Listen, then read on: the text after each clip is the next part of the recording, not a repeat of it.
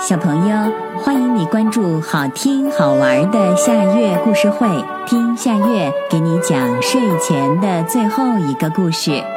你准备好了吗？现在夏月故事会开始啦！微笑。森林的中央有一片绿油油的草地。一天下午，不知道从哪儿来了三个戴白色厨师帽的小矮人，他们在草地上铺上大大的桌布，摆满了一盘又一盘的点心。卖点心喽，香喷喷的点心哟！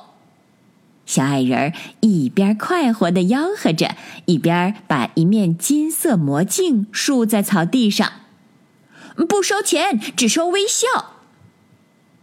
不一会儿的功夫，就有一大群动物围了上来。兔子罗比第一个站在魔镜的前面，咧开三瓣嘴儿，微笑起来。一个甜蜜的微笑，像奶糖一样，收下了。魔镜说：“第二个站在魔镜前面的是浣熊楠楠，一个暖暖的微笑，就像春天的阳光，收下了。”魔镜说。第三个站在魔镜前的是野猫微微，一个灿烂的微笑，就像雨后的彩虹，收下了。然后是绵羊朵朵，一个温柔的微笑，就像风吹湖水泛起的涟漪，收下了。最后是花鼠北北。一个调皮的微笑，就像闪亮闪亮的小星星，收下了。所有被收下微笑的动物都开心的围着大桌布坐下，敞开肚皮吃了个痛快。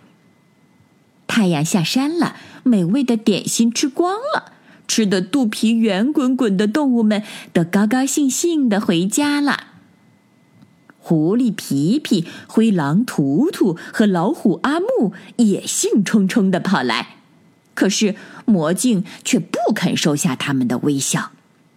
一个假惺惺的笑，魔镜对狐狸皮皮说：“就像玻璃假装成钻石，不收。”一个冷冰冰的笑，魔镜对灰狼图图说：“就像气球假装成月亮，不收。”一个凶巴巴的笑，魔镜对老虎阿木说：“就像棉花假装成云朵，不收。”他们试了一次又一次，可怎么也不合魔镜的心意。最后，小矮人收拾起桌布和魔镜，一眨眼功夫就消失了。绿油油的草地上只剩下皮皮、图图和阿木在伤心的大哭。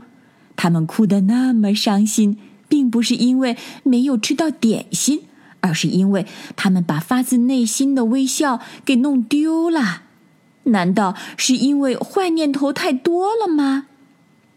直到月亮升起，皮皮、图图和阿木才擦干眼泪。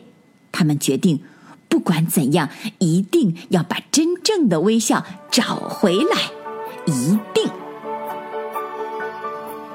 小朋友，这个故事的名字是《微笑》，这也是今天的最后一个故事。现在到了该睡觉的时间，好好的睡一大觉，做个美梦。我们明天再见啦，晚安。